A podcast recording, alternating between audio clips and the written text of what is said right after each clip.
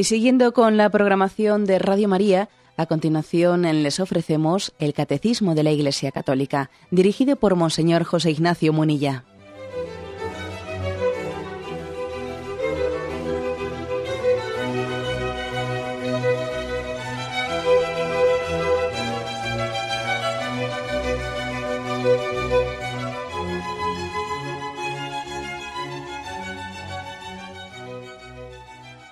Cordial saludo a todos los oyentes de Radio María. Un día más, con la gracia del Señor, proseguimos el comentario del Catecismo de nuestra Madre la Iglesia.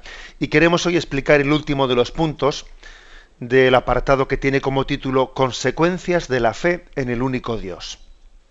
Es el punto 227. Y los anteriores han ido describiendo diversas consecuencias que tienen que derivarse de nuestra fe en el único Dios. Nuestra fe no es teórica, sino que nuestra fe es viva y por lo tanto tiene consecuencias reales, afecta realmente a nuestra vida.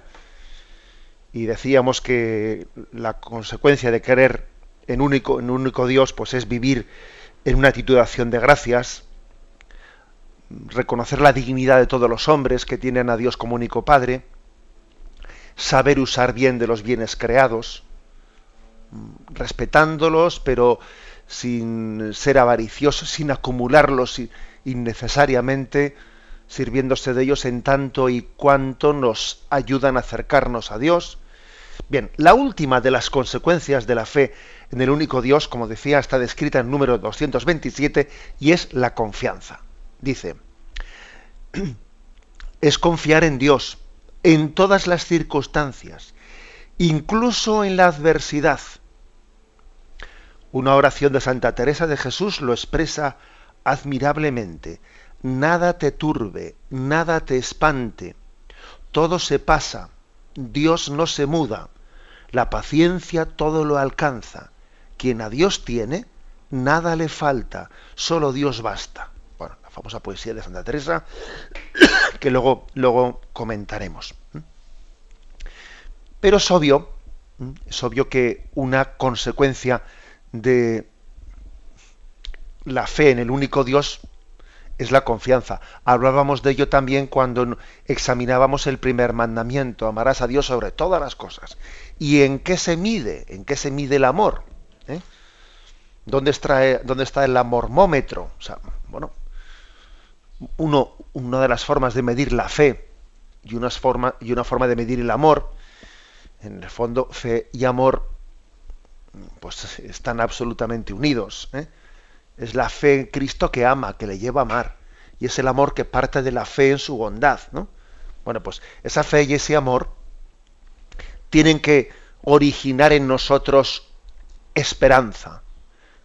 Una fe viva, una fe ardiente, una fe amorosa, tiene que originar en nosotros esperanza. Y de la esperanza se deriva confianza. Confesar a Dios como nuestro Padre, confesar a Dios como aquel que entregó a su Hijo por nosotros, aquel que no, no ahorró sufrimiento ¿eh? y no ahorró ni siquiera la cruz de su Hijo por rescatarnos, ¿eh? por rescatarnos a nosotros entregó al Hijo mayor,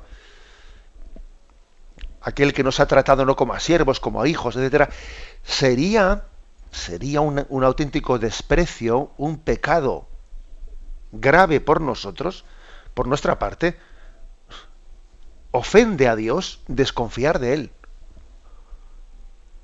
Oye, pero ¿cómo podemos desconfiar de aquel que lo ha, dado todo por nosotros? ¿Qué más tendría que hacer? ¿Qué más tenía que haber hecho Dios por nosotros para que confiásemos en Él? El que te ha dado la vida, el que ha tenido paciencia contigo, el que te ha mostrado su corazón, se ha revelado, te ha enviado los profetas, y no haciéndoles caso, sin embargo, Él ha enviado a su Hijo para que le escuches y en Cristo ha abierto su corazón, el que entregó su vida por eso. O sea, ¿qué más tiene que hacer para que confiemos en Él? ¿Mm? Decía Santa Teresita de Jesús que lo que le ofende a Jesús es la falta de confianza. Es la falta de confianza, ¿no? Una vez más, recurriendo a la, al ejemplo de la familia, no hay más, nada más duro para un padre que la falta de confianza. si, si es que en el fondo a Dios no es que le vayas a quitar nada, el no confiar en Él es, es la forma de ofenderle. No confiar y no amar, ¿no? Mm, santa Margarita María de la Coque, aquella santa tan ligada a la devoción al corazón de Cristo, tiene un momento en el que ella hace como una especie de pacto con el Señor. Y el pacto es, Señor, yo me ocuparé de tus cosas ¿eh? y tú te ocuparás de las mías. ¿eh? Es como una especie de trato, un, pacto. Yo me voy a olvidar de mí mismo, de, mi, de, de hacer de mí yo el centro de preocupación de la vida, de mis agobios, de mis ansiedades, de mi yo, yo, yo, continuamente, y me voy a centrar en ti, porque yo sé que tú ya te ocuparás de mí. ¿Mm? Es como un pacto de confianza. Me ocupo de tus cosas y yo sé que tú te ocuparás de las mías. ¿Eh? Fijaros que no es, si tú te ocupas de lo mío, ya me ocuparé yo de lo tuyo. No, no. Yo me voy a entregar a ti, me voy a entregar a, al servicio del Evangelio, me voy a entregar a esa llamada de Dios al olvido de uno mismo, porque yo sé que tú te ocuparás de mí. La confianza es previa, ¿eh? es previa, no, no, es, no, es fruto de una especie de pacto de negociación. Si tú esto, tú lo otro, entonces tú me darás esto, pero llegamos a un acuerdo. No, que es que yo confío. Confío porque sé de quién me he fiado y sé que Dios es bueno. Fijaros incluso que la, que la confianza en Dios incluso se mantiene en nosotros, se puede mantener en nosotros, incluso hasta cuando el pecado eh, ha hecho mella, eh, y ha hecho mella de una, de una forma muy, muy seria, nos ha podido quitar la, la gracia de Dios, podemos vivir en pecado mortal. ¿eh? Podemos perder la gracia, pero, pero Dios no permite que se nos quite la confianza. Dios nos puede mantener la confianza en Él incluso aunque estemos en pecado grave. Y eso es lo que nos permite volver a Él, ¿no? La confianza en el Padre. Es algo pues muy profundamente arraigado la confianza en Dios, porque se puede mantener en momentos muy duros, muy duros, ¿no? como aquel hijo pródigo de la parábola que mantiene la confianza incluso cuando está tocando fondo, ¿no? Volveré a casa de mi padre. Bueno, confío en que, en que habrá alguna solución para mí. Y por eso fijaros que el mayor, el mayor pecado es la desesperanza. El mayor pecado es la desesperanza. Y muchas veces eh, el demonio suele con nosotros intentar jugar una estrategia, que es después de hacernos caer en determinados pecados, que nos vemos impotentes para superar, pues por ejemplo alguien que cae en la bebida y se ha propuesto no beber y, cae en la bebida de vez en cuando, o alguien que cae en la impureza y él se ha propuesto pues intentar no caer en, caídas de impureza, pero él eh, pues una y otra vez cae. Eh, pongo estos dos casos, pero podían ser muchos más, ¿no? Alguien que, que, por ejemplo, tiene arrebatos de ira y cuando tiene arrebatos de ira blasfema y entonces se, se ve mm, verdaderamente humillado porque se le escapan palabras de falta de respeto a Dios que dice, que dice él, pero ¿cómo, cómo he dicho esto? ¿No? ¿Cómo? Además me siento humillado delante de mi familia porque igual he perdido los papeles delante de ellos, ¿no? Pero el demonio, el demonio lo que pretende es ya no eso, fíjate, ya no que tú caigas en esos pecados de, desesperación, de ira, de blasfemias que dices cuando te, pierdes la paz, o, pecados de impureza, o, el pecado de la bebida. El demonio lo que pretende es que después de eso te desesperes. Esa es su estrategia. ¿Mm? Y, y, ahí está, por eso es muy importante no solo el luchar para no caer en el pecado. Ojo, también es muy importante ver cómo reacciono cuando he caído en un pecado. O sea, es decir, tan, importante es la reacción a posteriori que la resistencia a priori. Y si me, si me apuráis, todavía es más importante. Nuestra forma de actuar eh, después de haber tenido una caída en el pecado que fuere, tiene que ser el hacer un acto de confianza, Señor mira mi miseria, todo lo temo de mí mismo, pero todo lo espero de ti. mira qué poca cosa soy, mira dónde voy si me aparto de ti, pero confío en ti. Es decir, el acto de confianza eh, debe de permanecer en nosotros siempre, debemos de actualizarlo continuamente, incluso en los peores momentos. ¿Mm? Me parece que eso es, es, importante. El mayor pecado es la desesperanza. Y mm, aunque hayamos caído en un pecado determinado, todavía la batalla principal está por dar. Sí, pero si ya ha caído, espera, espera, la batalla principal está por dar y es ver si de ahí se va a derivar un arrepentimiento humilde o se va a derivar una desesperanza. ¿Eh? Luego no te pienses que por haber bebido, no te pienses que por esto o por lo otro, está todo ya ¿eh? Terminada la batalla. No, lo principal está por, está por acontecer todavía. Digamos que se camina, caminamos con dos pies. Caminamos con dos pies en la vida. La humildad es el pie izquierdo y la confianza es el pie derecho. Vivimos plenamente conscientes de nuestra debilidad, pero confiando en Dios hasta la audacia, como decía Santa Teresita, ¿no? Santa Teresita decía, yo, yo confío en Dios, en Dios hasta la audacia, o sea, hasta, hasta decir, pero bueno, pero qué atrevida que se está confiando en Dios tanto. Pues sí, confío en Dios hasta la audacia como decía Santa Teresita, ¿no? Que decía, yo cuando me presente delante de Dios, pues no sé si quiero presentarme con las manos llenas ¿no? de, obras buenas, porque yo no, no, hago ninguna obra buena. Ella, viéndose débil, decía, pero si yo tengo las manos vacías, dice, pero no importa, porque así, si tengo las manos vacías y no las tengo ocupadas, que tengo que estar agarrando las obras buenas para que no se me caigan, tendré los brazos libres para abrazarle a Jesús. No vaya a ser que por tener mis manos muy ocupadas eh, sujetando mis obras buenas, pues no, no las tenga libres para abrazar a Jesús. La verdad es que alguien que diga una cosa como esa tiene que ser audaz, ¿eh? tiene que ser atrevido. Alguien que diga una cosa como esa confía plenamente en el amor misericordioso ¿eh? de Dios. Luego insisto, que caminamos con dos, con dos pies. El de la humildad y el de la confianza, el de la humildad, diciendo, pero si yo me conozco y sé que, y conozco mi debilidad, sé a dónde llego, si es que, si a mí me deja el Señor de su mano, si es que no soy nada, pero confío en Dios plenamente. ¿eh? Y pueden parecer dos cosas contrapuestas, pero no lo son, no lo son. ¿eh? Pie izquierdo, humildad. Pie derecho, confianza. ¿eh?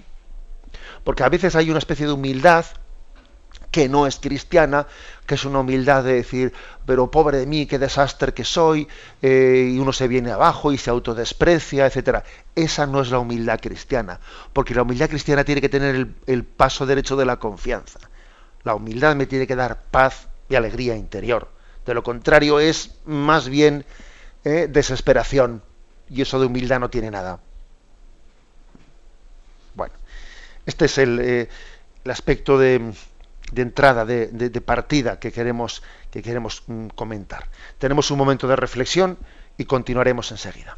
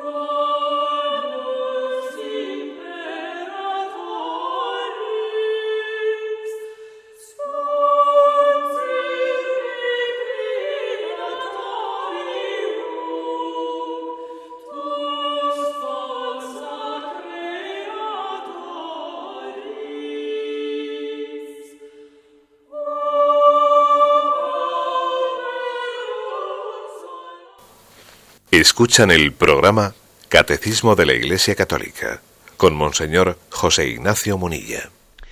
Continuamos con este punto, el 227, en el que se habla que se nos habla y se desarrolla el tema de que la confianza es una consecuencia de la fe en el único Dios. Si no hay confianza, eh, posiblemente no hay fe. Hoy es una fe muy debilitada. Que esto es distinto eh, de ser optimista o pesimista. ¿eh?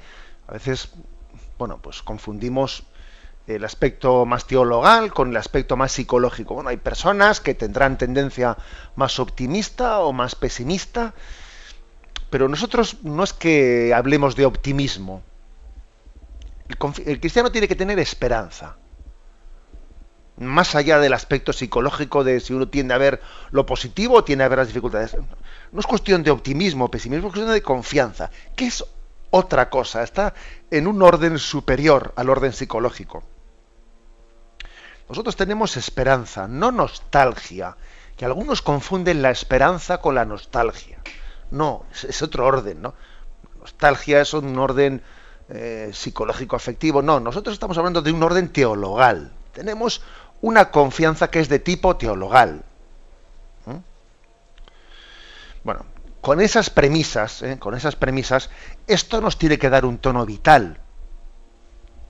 Aunque uno tenga, ¿eh? pues es muy difícil, es muy difícil medir o ¿eh? pues evaluar la fe de una persona, mm, porque es que nos puede también engañar mucho su tono psicológico. El hecho de que alguien, por ejemplo, tenga un tono psicológico, pues más bien apagado, mm, tristón, etcétera, hace que su fe tiene que estar también, cada uno le aprieta el zapato por un lado y bueno, pues el hecho de que una persona sea muy primaria, sea muy secundaria, tenga un tono más bien triste, bajo, eh, bueno, todo eso le afecta.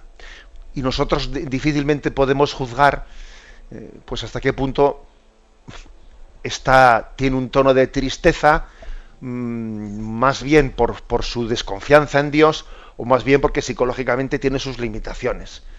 Y también hay que distinguir que una persona tenga una alegría que le viene de la esperanza en Dios o que tenga una alegría más bien superficial de que no, eh, o sea, que, de que no se toma nada en serio. O sea, hay que distinguir las cosas, ¿no? No es lo mismo lo psicológico que, que lo que se deriva en nosotros de la vivencia espiritual. No es lo mismo. Solamente Dios puede juzgarlo bien. ¿eh? Ahora, lo que sí que nos atrevemos a decir es que la tristeza fuera ¿eh? de, los, los, temas psicológicos, de que uno tiene una tendencia, una tendencia a otro, la tristeza es una manifestación evidente del amor propio, porque corta las raíces de la confianza y las raíces de la fe. La tristeza es una, mm, un signo de que nos falta confianza que nos falta confianza, nos falta abandono. Bien, en algunos tendrá un componente más psicológico, menos psicológico, como he dicho antes. Bien, pero en conjunto, ¿no? Desde el punto de vista existencial, y no digo ya psicológico, ¿no?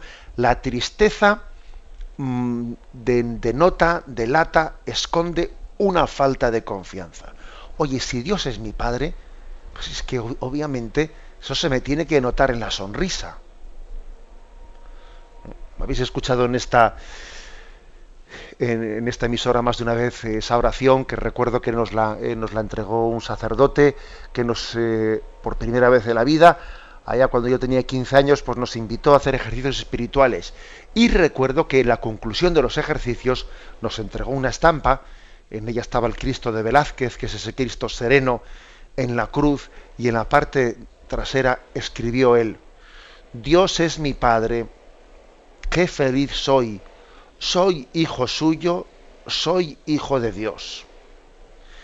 Y luego ponía la conclusión de los ejercicios. ¿no? Viviré habitualmente en gracia de Dios y si caigo me levantaré. Es que si todo estaba dicho en eso, o sea, era, era una maravilla el que pudiésemos extraer la conclusión última de la fe y del amor en Dios. Mm, pero si Dios es mi Padre, qué feliz soy, que soy hijo suyo, que soy hijo de Dios, que no voy a permitir que determinadas cosillas, sí, cosillas, ¿eh? por mucho que me agobien, ¿no? Determinadas cosillas me quiten la paz y la alegría. A veces cuando uno ve a un niño enganchar una rabieta, ¿eh? enganchar una rabieta, pues por una cosa que uno dice, pero ¿será posible que, que, enganche una rabieta, pues porque no sé qué? Quiero un helado de chocolate, quiero un helado de chocolate, porque no hay de chocolate, que han dicho que se ha acabado. Pues está con el chocolate, con el chocolate, ¿no? Y le dice, pero que tienes que elegir entre limón y vainilla, y otro con el chocolate, con el chocolate. Hasta que su madre ya se, cansa y le da una torta, ¿no? Pero, mm, y, y, vemos ese drama, ese drama, y uno dice, pero ¿cómo es posible que suframos, eh, que ese niño sufra pues por una tontería? A veces pienso, algo parecido nos va a pasar cuando estando con Dios en el cielo, veamos desde Él lo que ahora nos agobia y nos parezca una pataleta de niño con el lao. ¿Eh? Ah, algo parecido puede ocurrir. ¿eh? Que tenemos que poner desde la confianza en Dios distancia a nuestros agobios, ¿eh? ponerles distancia. O sea que examinemos las tristezas, ¿no? Porque las tristezas son signo, son manifestación del amor propio. Estoy triste porque no me ha salido como yo quería. Estoy triste porque yo quería, yo pensaba, yo. ¿eh? Vamos a ver. Yo no dirijo el mundo. ¿eh? No lo dirijo y además, y además esta partida no ha terminado no ha terminado esta partida y Dios la dirige y en el fondo esta partida termina la vida eterna y bueno ¿eh? luego la, eh, las, tristeza no combatida no combatida corta las raíces de la confianza y corta de las raíces de la fe por eso es tan importante hacerle frente ¿eh? y, entonces nuestro tono vital pues, pues tiene ¿no? que ser educado tiene que ser educado. Cada uno parte de un tono vital distinto. Pero bueno, para, independientemente desde qué punto parta yo, ¿eh? tengo que educar mi tono vital, porque en el fondo eres tan joven como lo es tu fe, ¿eh? Y eres tan viejo como lo son tus dudas. Eres tan joven como la confianza que tienes, como tu esperanza. Y eres tan viejo como tu abatimiento. O sea que el corazón joven es el corazón que confía, ¿eh?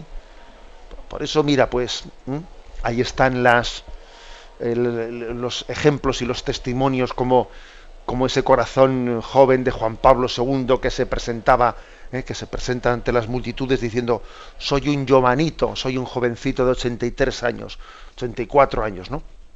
Cuando estaba allí en, en Cuatro Vientos. Bueno, eso es, es maravilloso, ver el corazón joven. Eres tan joven como lo es tu fe y tu confianza y eres tan viejo como es tus desconfianzas, abatimientos y abatimientos. Os leo una frase que copié de un libro, un libro de, mm, del padre Rupe que decía, hay que, ya sabéis las cuatro operaciones básicas ¿no? que aprendíamos en, la, en las matemáticas, sumar, restar, multiplicar y dividir. Bueno, pues decía el padre Ruppel, quien fue el propósito general de la Compañía de Jesús, hay que sumar confianzas, restar indecisiones, multiplicar deseos y dividir pesimismos. ¿eh? Bueno, tiene su gracia ¿eh? esta frase por aquello de que conjuga en las cuatro operaciones matemáticas. ¿eh? La repito. Hay que sumar confianzas, restar indecisiones, multiplicar deseos y dividir pesimismos. Como veis, esta refiriéndose a ese tono vital, ¿eh?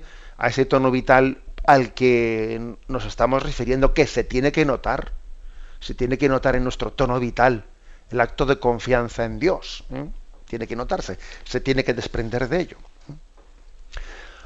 Algunos piensan equivocadamente, muy equivocadamente, que mm, la confianza, la confianza en Dios, la esperanza en Dios, es como un refugio eh, un refugio espiritualista que nos lleva a no abordar eh, el problema aquí, a no coger el toro por los cuernos.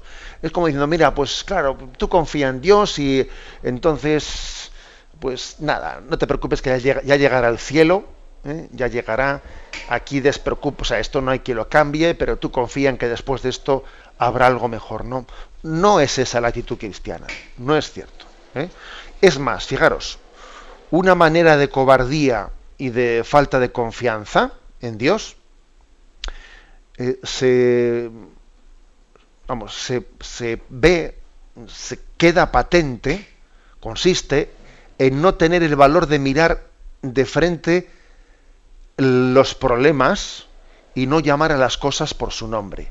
Cuando eh, nos asustamos ante los problemas, cuando no tenemos la gallardía para ponernos enfrente y mirar, las, mirar los problemas y no huir de ellos, llamando a las cosas por su nombre, al pan pan y al vino vino. Y si, y si hay que decir esto está mal, se dice esto está mal, que no vamos a hacer un diagnóstico ingenuamente optimista. O sea, no señor, tener confianza en Dios no es ser ingenuamente optimista. Si hay que decir la situación está mal, digamos la situación está mal, pero uno precisamente porque tiene confianza en Dios, es capaz de mirar a la realidad de frente. O sea que la confianza en Dios no te lleva a huir, sino todo lo contrario, te lleva a coger el toro por los cuernos. ¿Eh? Coger el toro por los cuernos, que es, es, eso básico ¿no? en, nuestra, en nuestra espiritualidad. ¿Mm? Y de nuevo insisto, pues que puede ser, puede ser muy, equivocado que uno piense que la confianza es, bueno, a mí todo me falla en esta vida, eh, todo va fatal, aquí todo el mundo te falla, pero Dios no me falla, Él es el único, eh, el único que puede ayudarte. No, un momento, un momento. Claro que los hombres fallan y Dios no falla, eso ya lo sabemos.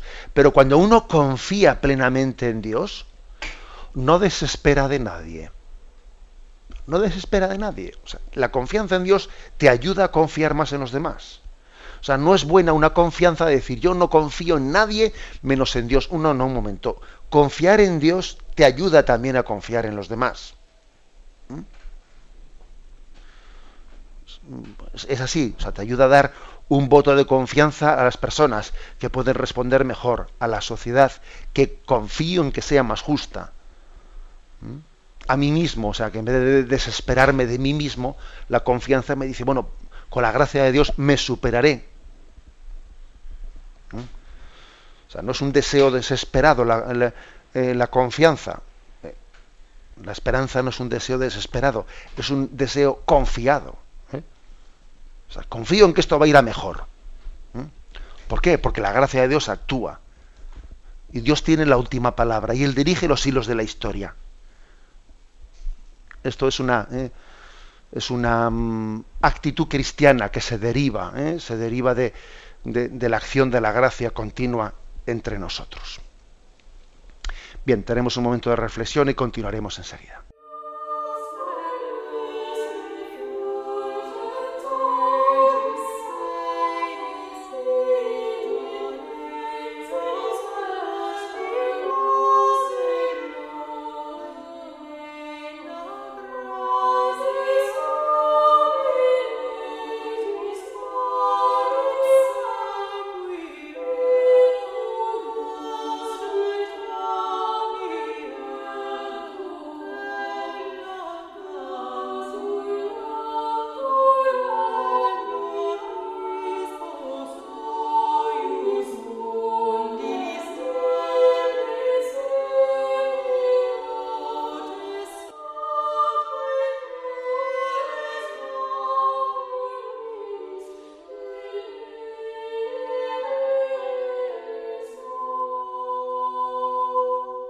Continuamos en esta edición del Catecismo, en el comentario del punto 227. La consecuencia de la fe en Dios es la confianza. Bien, eh, tengo aquí un texto de San Agustín que voy a compartir con vosotros hablando de este aspecto. Dice, aprender a rezar a Dios confiando en el médico para que haga lo que le parece bueno. A ti te toca declarar la enfermedad a él explicar el remedio. Estate en paz. Pide. Dios está escuchando. No hace quizás lo que tú quieres, pero hace lo que hace falta. Es una oración de San Agustín de confianza maravillosa. Mira, Él es el médico, yo le digo lo que hay, y Él me dirá lo que tenga que decirme. Estate en paz. Quizás no haga lo que tú, no te diga lo que tú estabas esperando que te dijese, pero te va a decir lo que te conviene. Bueno, como veis es una escuela muy grande, es decir, ¿a qué se asoma San Agustín en esta frase? Que es la que yo quería comentaros ahora. Pues que también la confianza se da también, se debe de dar en situaciones en las que uno no comprende. Eh, la alegría, la alegría es una manifestación de, de, que hay confianza. Pero a veces es que hay que vivir la confianza y hay que mantenerla en situaciones duras, de cruz. Y eso ya nos escandaliza un poco más, claro. Eso ya, eh, cuando aparece el sufrimiento en el horizonte, dice uno, bueno, es que se puede seguir confiando en medio de los sufrimientos, se puede tener alegría en medio de los sufrimientos, es que, eh, vamos a ver. Bueno, lo cierto, lo cierto que es que el enemigo de la alegría mm, pues no es el sufrimiento. El enemigo de la alegría es la desesperanza. es así, porque yo puedo mantener la alegría, una determinada alegría en medio de mis sufrimientos. ¿Mm? Ahora, si hay desesperanza, entonces ya no. Os he comentado más de una ocasión que a mí cuando me han hecho una pregunta, ¿tú eres feliz? Y yo suelo decir, por la gracia de Dios sí soy feliz, aunque sufro, ¿eh? Aunque sufro. No te pienses que uno es de, no, no, de cartón piedra. Yo, por la gracia de Dios, soy feliz. En medio de los sufrimientos de la vida. Pero soy feliz. Es decir, que lo contrario de la alegría no es el sufrimiento. Lo contrario de la alegría es la desesperanza. La, falta de confianza. Eso sí que es lo contrario a la alegría. Eso sí que es lo opuesto a la alegría. Es más, yo no creo en una alegría que, en el fondo uno no lleve adelante en medio de, sufrimientos, porque esa es una alegría de, eh, de, Walt Disney. Y no, mire usted, eh, la alegría cristiana no es de Walt Disney, es otra cosa. ¿eh? Por eso, bueno, pues tenemos expresiones como las de la Beata Madre Teresa de Calcuta que dice, nuestros sufrimientos son caricias bondadosas de Dios llamándonos para que nos volvamos a Él y para hacernos reconocer que no somos nosotros los que controlamos nuestra vida, sino que es Dios quien tiene el control y podemos confiar plenamente en Él. Bueno, uno cita a la Madre Teresa eh, con la esperanza de que, siendo ella quien lo ha dicho, pues hombre, le queremos tanto a una beata como a la Madre Teresa de Calcuta que siendo ella la que lo ha dicho, pues hombre, pues no, no escandaliza tanto, ¿no? Porque, no sé, si dijésemos uno de nosotros esta frase, lo mismo nos caía ¿eh? alguna pedrada, ¿eh? cuando dice, nuestros sufrimientos son caricias bondadosas de Dios, llamándonos para que nos volvamos a Él. Madre, es una frase fuerte, ¿eh? Es una frase fuerte que puede escandalizar. Nuestros sufrimientos son caricias bondadosas de Dios. O sea, hay un plan de Dios incluso en medio de los sufrimientos. No es que Dios te envíe los sufrimientos, pero sí tiene un plan bondadoso. Él te purifica a través de ellos. Él te está mm, desposeyendo ¿eh? para que estés con un corazón desapegado y seas más libre en su seguimiento. Dice, para hacernos reconocer que no somos nosotros los que controlamos la vida, sino que Él lleva el control. Eh, también los sufrimientos son una escuela para confiar. O sea, tú confía, pero incluso en ese momento en el que tú ves que no, que no llevas el timón del barco. Porque claro, a nosotros lo que más nos cuesta es ver que el timón del barco o el volante lo lleva a otro. Eso nos cuesta. ¿eh? A los que somos choferes, a los que ¿eh? pues estamos acostumbrados a conducir, ¿cuánto nos suele costar que el coche lo coja otro? ¿Quieres que conduzca yo? No, no, no, ya, conduzco yo, ya conduzco yo. Hombre, como si fuese por generosidad. Lo que pasa es que lo decimos porque como conduzca el otro voy a estar yo nervioso. Voy a estar nervioso, casi me mareo, ¿no? Déjame que conduzca yo, que en el fondo no es una generosidad, sino que estoy buscando mi confianza, mi seguridad, mi confianza, ¿no? Algo así pasa en la vida. O sea que lo que más nos cuesta es confiar, pero sabiendo que yo no llevo el control. La prueba es que vienen sufrimientos, vienen enfermedades, vienen situaciones y yo no las controlo. Entonces, ¿cómo puedo, eh, cómo puedo yo confiar si no lo controlo yo? Bueno, pues porque el que lo controla es Dios y a él no se le escapa nada de la mano. Bueno, pues eh, en este sentido es en el que pues la tradición nos ha, recordado que el, sufrimiento es escuela de fe. Es escuela de fe y en él el Señor nos enseña tantas cosas. ¿eh? Y, y, autores como Henri de Libac ¿eh? decían que el sufrimiento es el hilo con el que se va tejiendo la tela de la alegría. Es fuerte también esta expresión, ¿eh? El sufrimiento es el hilo con el que se va tejiendo la tela de la alegría. Claro, mm, porque la alegría es mucho más alegría, es mucho más profunda cuando uno la, ha amasado y la ha llevado adelante en medio de dificultades, de sufrimiento, ¿no? Como dice el Salmo, al ir iban llorando, llevando sus gavillas, ¿no? Llevando las semillas, perdón. Al volver, vuelven cantando, trayendo sus gavillas. ¿Eh? Cuando una alegría pues ha sido abonada por sufrimientos, por dificultades, por pruebas, al final la alegría es muy superior. ¿eh? Os repito la frase, el sufrimiento es el hilo con el que se va tejiendo la tela de la alegría, ¿eh? que decía ese gran teólogo, gran teólogo Henri de Libac. Bueno, mm, lo cual quiere decir que la confianza tiene que mantenerse, tiene incluso que crecer en medio de las dificultades. ¿eh? es, es, un signo ¿no? de eh, la, vida, en la vida espiritual, mientras que no hemos pasado por las pruebas, por las noches oscuras, mientras que todo sea pues un pues una luna de miel, eh, vamos, vamos, mm, todavía está por ver las cosas. ¿eh? San Pío de Petralcina para esto era tremendo. En sus cartas epistolares con sus dirigidos eh, les quitaba eh, rápidamente de la, cabeza pues una esa sensación de que todo va bien porque todo son consolaciones porque todo va bien no no sí hasta que aquí no haya noches oscuras eh, pues la vida espiritual es inmadura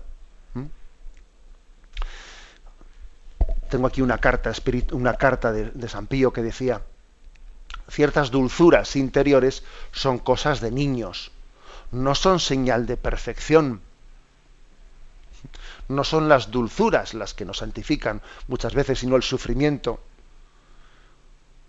Las arideces, la desgana, la impotencia, llevados con confianza, son los signos de un amor verdadero. Bueno, como veis, los santos han tenido otro tipo de alegría. Los santos han sido alegres en medio de los sufrimientos que les purificaban. Luego tenemos que, purificar también nuestro concepto ¿eh? de, alegría. Alegría no es, mm, pues podríamos decir, trivialidad. ¿eh? No, no, es otra cosa. No es, hoy en día fácilmente se entiende por alegría la frivolidad. Esto es lo que se entiende por alegría. Jiji, jaja. ¿eh? jaja, no me tomo nada en serio. No, eso, eso no tiene nada que ver con la alegría cristiana. ¿eh? La alegría cristiana es la que asume las cruces, eh, coge el toro por los cuernos y dice, confío en Dios, que está tejiendo ¿no? el hilo, el hilo de nuestra vida. Bien, y vamos a la poesía de Santa Teresa, que falta poco tiempo, ¿no?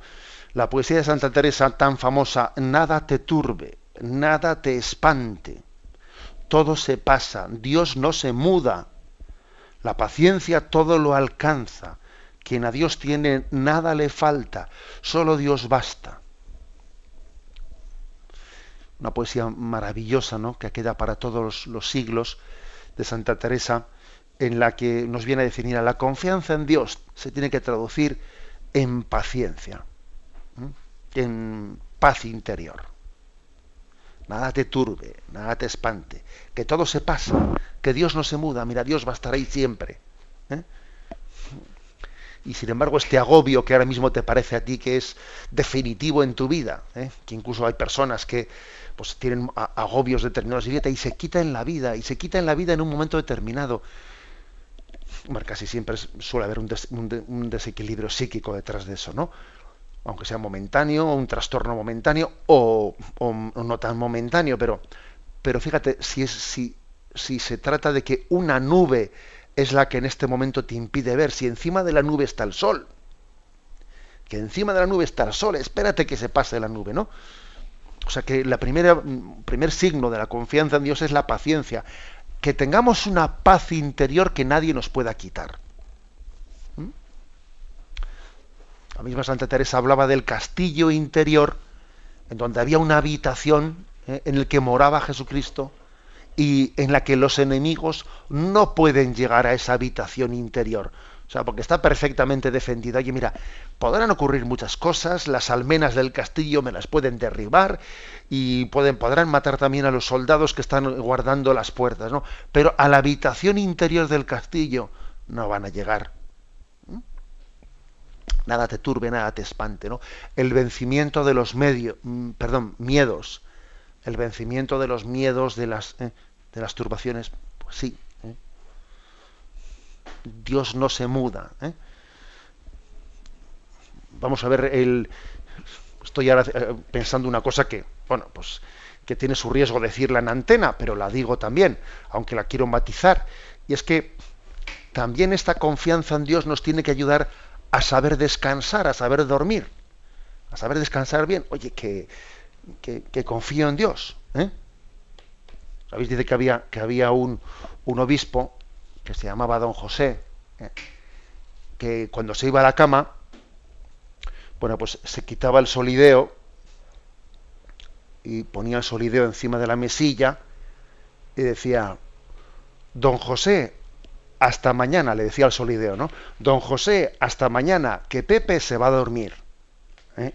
bueno, perdonad por el chiste, pero, pero que obviamente que, que, es importante. O sea, es decir, ya sé que también hay personas que no pueden dormir, pues por cuestiones más psicológicas, que no es ya cuestión de confianza en Dios. Por eso lo que estoy diciendo tiene, eh, tiene su peligro decirlo en público ante todo el mundo, porque podemos confundir las cosas. Hay problemas de dormir que son más somáticos que, eh, que espirituales. Eso es otro tema. ¿eh? Pero, pero sí es cierto que la confianza en Dios nos tiene que, llevar a, nos tiene que llevar a saber descansar. Venga, que pongo mis cosas en sus manos y Él va a cuidar de mis cosas. Y se ha acabado. Y don José hasta mañana que Pepe se va a dormir. O sea, este es un aspecto importante en, ¿eh? la vida espiritual, el aspecto de, abandono. Quien a Dios tiene, nada le falta. Solo Dios basta, que es que en Dios lo tenemos todo. En Él lo tenemos todos. ese es el gran convencimiento de la confianza. En Él lo tengo todo. El cómo, el cuándo, el de qué manera, por qué camino, bueno, pues ya lo veremos todo eso, ¿no? Pero en Dios lo tengo todo. Esta es una consecuencia de la fe en el único Dios. Porque Dios es todo, porque Dios es infinito, porque Dios es todopoderoso. Luego, luego eso tiene que tener consecuencias determinantes para nuestra vida consecuencias definitivas. ¿eh? No es creer en el, en el único Dios, es decir, yo creo en el único Dios, pero aquí siguen todos mis problemas. Hombre, no, es que una cosa tiene que afectar a la otra. La fe en el único Dios infinito, misericordioso, todopoderoso, hombre, es una fe que no es un asuntillo, no, un asuntillo no, es el asunto, es el asunto que determina toda mi vida y mi existencia. Bien, damos paso a la intervención de los oyentes. Podéis llamar para formular vuestras preguntas al teléfono 917 107 700. 917 107 700.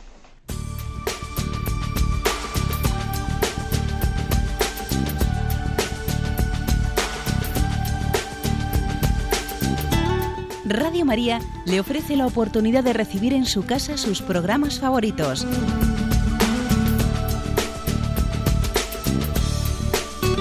Ahora lo puede hacer a través de nuestra página web www.radiomaria.es o bien llamándonos al 902 500 518. 902 500 518. Pídanos el programa que más le interesa en cualquiera de sus emisiones, especificando el día y la hora que lo ha escuchado. Solo nos tiene que decir si lo quiere en CD de audio o CD o DVD en MP3. Haga su solicitud en el 902 500 518 y en www.radiomaria.es. Radio María, más cerca de usted.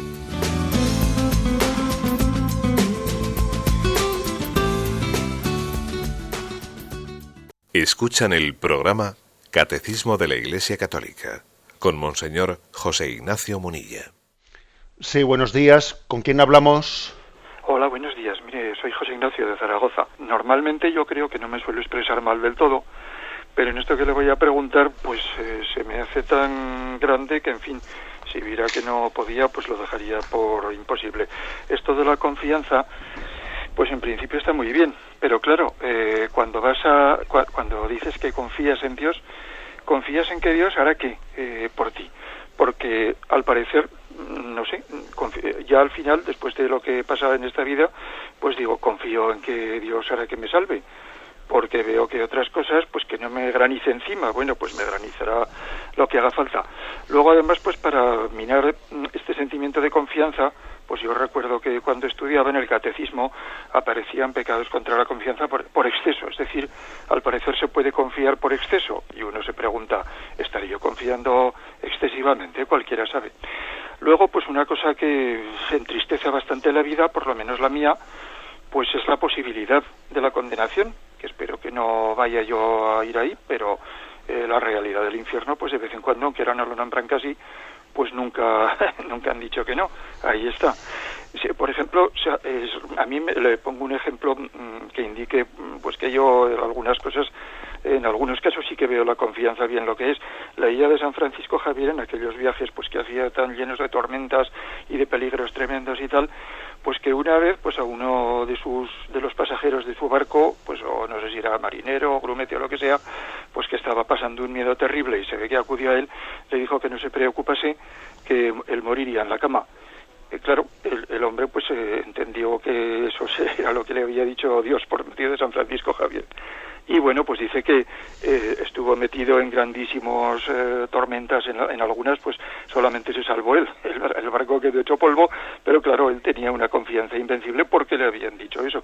Si no se lo hubieran dicho, lógicamente, pues sería normal que hubiera estado muerto de miedo o que hubiera cambiado de profesión. Y en fin, pues eh, me gusta. Y, y, luego en cuanto a la alegría, pues yo veo que Jesucristo, pues en la cruz e incluso en los momentos precedentes en la oración del huerto, pues aparentemente muy alegre no estaba.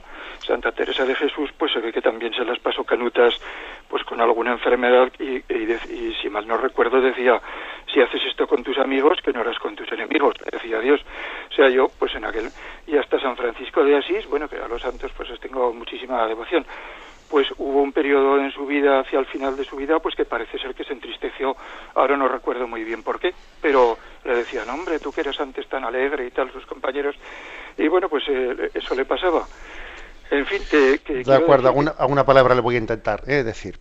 Vamos a ver. Eh, mire, creo que el ejemplo que ha puesto usted de Santa Teresa, creo que es bueno. Santa Teresa hablando, hablando con el Señor le dice, ¿no? Pues también ella vivía muchas cruces y muchos problemas, ¿no? Y dice, y, le dice ya, claro, mm, si, si, a los que son amigos tuyos, Jesús, ¿eh? Pues les, les tratas así, o sea, si tenemos tantas cruces, ahora entiendo por qué tienes tan pocos amigos, le dice Santa Teresa. Pero fijaros, es que la propia forma de decírselo ya es tener un sentido del humor. ¿eh? O sea, es decir, Santa Teresa tenía sentido del humor en medio de las dificultades. Esa frase de Santa Teresa, ahora entiendo por qué tienes tan pocos amigos, Jesús, porque claro, se te escapan. Eh, es un sentido del humor, es decir, que yo insisto lo que he dicho antes, que la alegría cristiana no es la alegría de Walt Disney, o sea, que es una alegría que asume la cruz, pero, pero que es capaz de vivirla en medio de, la serenidad. ¿eh? Yo no me imagino a un Jesús lleno de risas frívolas y superficiales, no, no. Me lo imagino con una eh, alegría serena, con una alegría serena. ¿eh? Bien, algunas, algunas cuestiones con respecto a lo que ha dicho el oyente. Vamos a ver, dificultades que él decía. Por ejemplo, eh, a veces también la doctrina cristiana ha hablado de eh, que se puede, se puede pecar por confiar en exceso. Vamos a ver, yo no sé si eso está bien dicho. Yo creo que eso es eh, por confiar mal.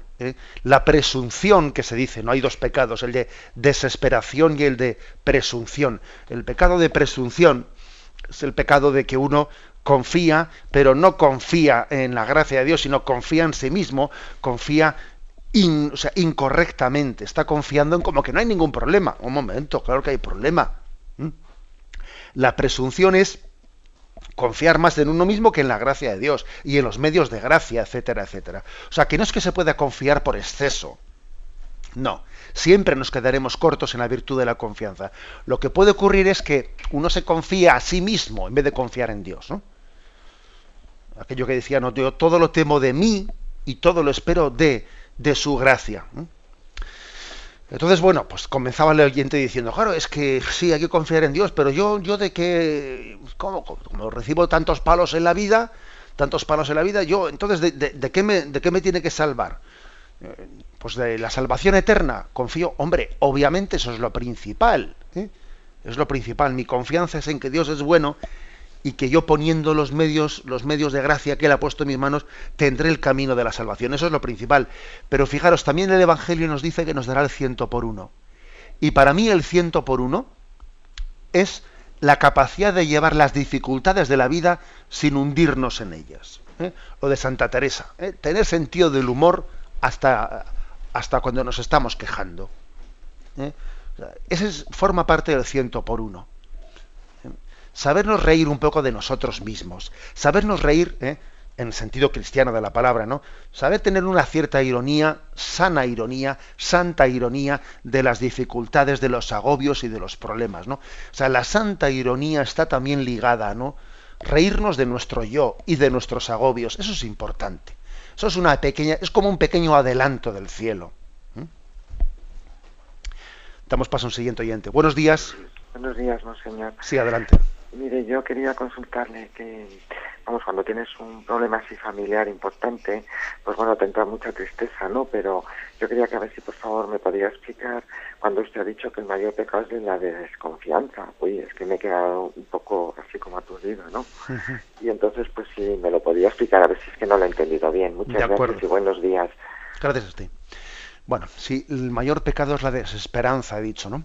Bien, obviamente la desesperanza tiene eh, connotaciones en la, en la confianza. Confianza y esperanza no son exactamente lo mismo, pero claro, se derivan. ¿Por qué he dicho que el mayor pecado es la desesperanza? Vamos a ver, mayor pecado es la desesperanza porque me impide, me impide el que yo tenga confianza de superar los pecados. Si yo si yo tengo pecado, si yo soy débil, si yo soy frágil, pero confío en la gracia de Dios, bueno, ¿eh? pero claro, si yo soy frágil, si soy débil, y encima Satanás ha conseguido que encima no tenga confianza en, en que Él me va a sanar, pues claro, el mayor pecado, la mayor tentación es la desesperanza. ¿eh? O sea que este, este aspecto es importante, ¿no? que, que nos demos cuenta que, que los pecados, suelen muchas veces, después de haberse cometido un pecado, venir una segunda tentación. Esto es como lo del tsunami, que primero viene un terremoto, pero luego viene un tsunami que puede ser peor que el terremoto. Bueno, primero viene un pecado, y después del pecado viene la desesperanza, la tentación de que ves tú, no vales para nada, eres un desastre, aquí no hay quien te cambie, tú no tienes nada que hacer, deja de luchar porque tú eres peor. O sea, eso es, ¿eh? es en ese sentido me refiero que el peor pecado es la desesperanza, porque es el tsunami posterior a nuestro pecado. Damos paso a una nueva llamada. Buenos días. Hola, buenos días, padre. Sí, adelante. Mire, esto, soy Nieves y quería agradecerle porque hoy en el catecismo de usted me ha hecho, yo creo que, que puedo, vamos, volver a ser yo misma. A ver si me explico. Yo soy una persona, como bien dice usted, de la alegría, que es la desesperanza, o sea, que, que, el enemigo de la alegría es la desesperanza. Bueno, pues yo creo que he vivido muchos, muchos años así. Eh, he sido triste, pero no sé lo que ha habido y soy frágil, soy débil y en emociones. Y entonces por primera vez acabo de descubrir de que estaba yendo al psicólogo, llevo hace años, y entonces, eh, no sé, ha hecho usted un milagro a mí, porque creo que no es un problema de psicólogos, ni de tomar un ansiolítico, sino que es confiar en Dios más de lo que yo confío. Por ejemplo, lo que le ha dicho al, al, anterior señor. yo creo que entro en la alegría y luego entro en la desesperación porque, no sé, estoy un poco nerviosa. De acuerdo, le digo una palabra.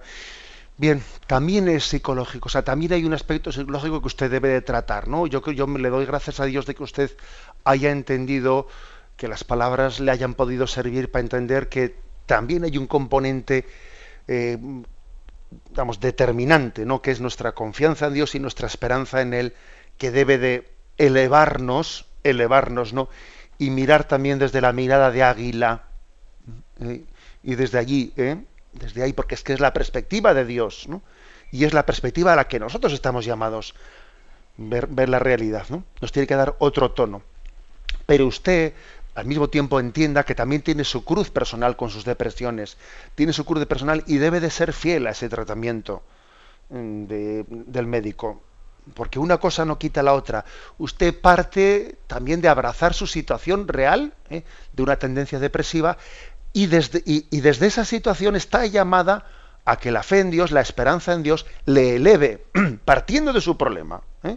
que lo va a tener, hasta que el Señor le, ¿eh? le, conceda la gracia de una sanación, o igual tiene que ser en la siguiente vida, porque en esta vida igual es posible que uno tenga que luchar siempre con un estado depresivo en más o menos. ¿eh? O sea, que son el aspecto somático, el aspecto físico y el aspecto espiritual sobrenatural están conjugados. Y, no puede uno negarse al otro. ¿eh? Le encomendamos y le doy gracias a Dios de que el Señor le haya dado ese consuelo. Tenemos el tiempo cumplido. La bendición de Dios Todopoderoso, Padre, Hijo y Espíritu Santo, descienda sobre vosotros. Alabado sea Jesucristo.